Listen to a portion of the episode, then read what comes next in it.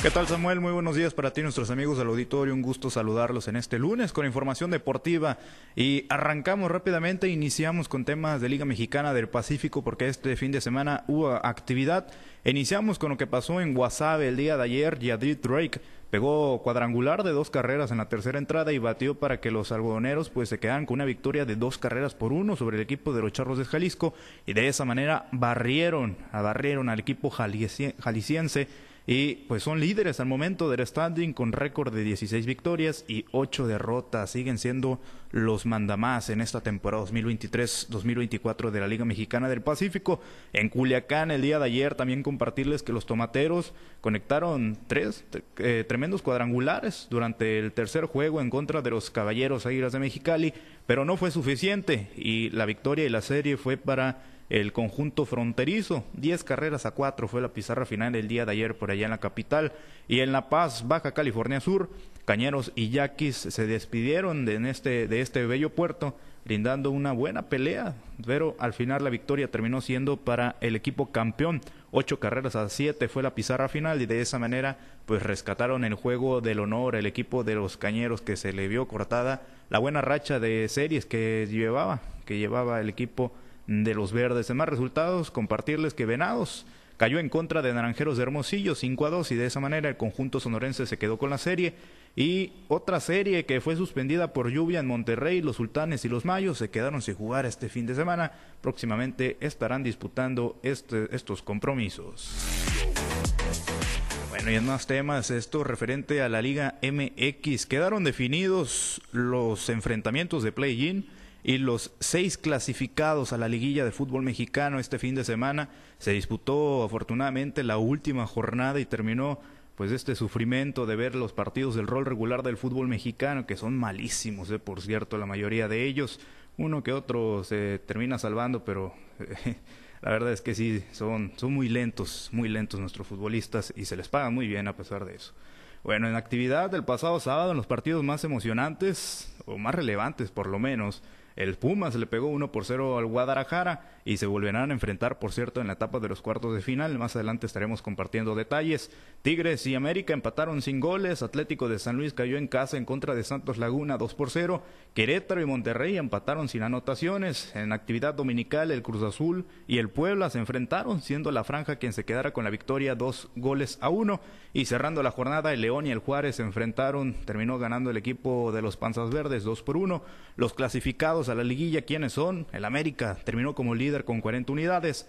Le sigue en la segunda posición el Monterrey, como tercero está Tigres, cuarto es Pumas, quinto es Chivas y Puebla sexto. Chivas, eh, a ver, a ver, Chivas y Pumas estarán enfrentando ya definido en la etapa de los cuartos de final, así como el partido entre los Tigres y el Puebla. América y Monterrey esperan el rival que saldrá del play-in el cual se estará disputando a partir de la próxima semana. El Atlético de San Luis terminó en la séptima posición y se medirá contra el León. El ganador en, e, ese partido avanza ya a la liguilla y el perdedor tendrá otra oportunidad de poder clasificar. El equipo perdedor que salga entre el Atlético de San Luis y el León se estará enfrentando al ganador del partido entre Santos Laguna y el Mazatlán, que son noveno y décimo respectivamente. Así se estará disputando el play-in y la liguilla del fútbol mexicano. En temas de boxeo, amigos del auditorio, compartirles que el día de ayer el gran campeón mexicano Julio César Chávez pues aseguró que no ha podido ayudar a salir adelante pues en las condiciones que atraviesa su hijo eh, Julio César Chávez Jr., quien actualmente vive una difícil situación, pues está pasando, ¿no? Desde ya hace algunos meses, años incluso el Junior que está radicando, por cierto, por allá en Los Ángeles, California.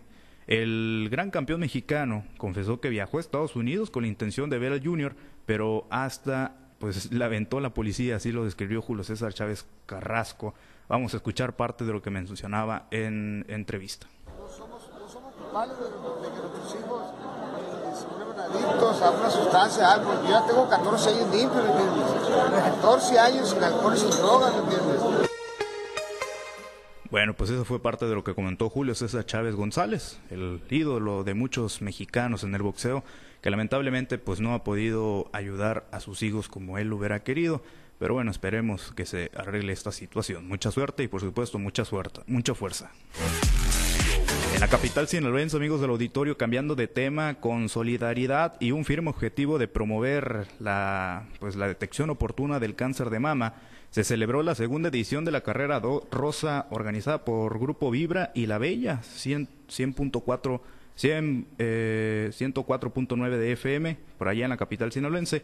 1.200 participantes fue el aforo que tuvo este evento. Los ganadores en la distancia de los 10 kilómetros absolutos fueron Roberto Avisabel y mientras que en la rama femenil la ganadora fue Ana Luisa Llorente. Por otra parte, en absolutos de 5 kilómetros en la rama varonil, Juan Rivera Fuentes terminó quedando con la primera posición y también en la primera posición, en el primer lugar, pero en la rama femenil de los 5 kilómetros, Karen Castro Vergara se quedó con el sitio más alto en el podio.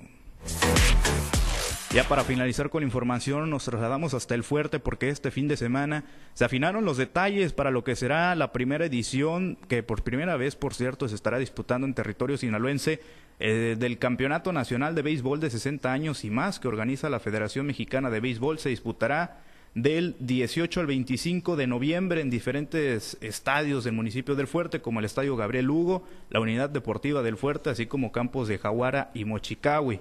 Pues como lo mencionamos, el sábado se afinaron los detalles en esto en una reunión donde estuvieron los organizadores y definieron que serán al momento 16 selecciones confirmadas como Jalisco, Estado de México, Nayarit, Coahuila, Baja California Sur, Morelos, Nuevo León, Guanajuato, Tabasco, Zacatecas, Baja California, Chihuahua, Tamaulipas, Sonora, La Laguna y por supuesto el anfitrión Sinaloa. Samuel, es la información deportiva más relevante al momento. Bien, Misael, pues bueno, ahí está el play-in, eh, Chivas que va a repetir prácticamente, ¿no? Eh, contra su último rival, contra los Pumas, a ver si ahora sí les ganamos porque nos terminaron por ganar el día de antier en ese, en ese juego. A ver si ahora no meten a jugar a Alexis Vega. Qué bárbaro, Alexis, ya, ya no da para Tenía la oportunidad de vestirse de héroe, por lo menos limpiar un poco su nombre después de esos temas de indisciplina y también de bajo rendimiento, pero falló el penal, o sea, más fácil no se lo pudieron haber puesto y terminó errando ahí el delantero. Y sí nos volvemos a enfrentar en contra del equipo universitario. Eh, esta vez creo que se dará diferente ya en la etapa de la liguilla, en los cuartos de final va a ser eh, diferente esta última jornada, pues también no, no vimos el dar el máximo de los futbolistas del Guadalajara. Y por ahí Pepe Mendoza creo que ya está temblando eh, cuando se enteró de que se va a enfrentar a las Chivas en la liguilla. Sí, a ver, a ver, eh, va a estar bueno el tiro ahí también. personal ahí con el buen Pepe Mendoza que siempre ha defendido a sus a sus gatitos, perdón, a sus a sus Pumas y a ver de qué cuero salen más correas ahora en el play-in. Misa, muchas gracias por la información, estamos pendientes. Buen día para todos, Samuel. Misael Valenzuela y los deportes.